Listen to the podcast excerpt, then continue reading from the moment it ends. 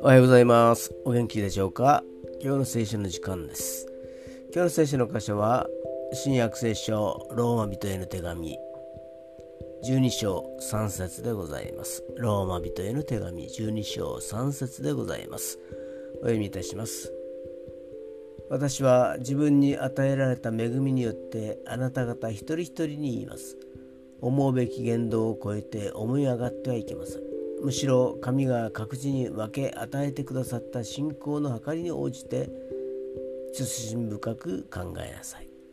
アーメンそれぞれに違った賜物が与えられています。そこには優劣もなければ傾聴もなくただただ神様に感謝するのみです。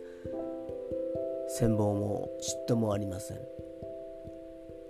のはずですが実際の人間社会はそうではありません。神様は全てご存知ですのでここで人間の弱さに一石を投じているのです。今日も主の恵みに感謝できますように。それでは今日という一日が皆さんにとって良き一日でありますように。よしでした。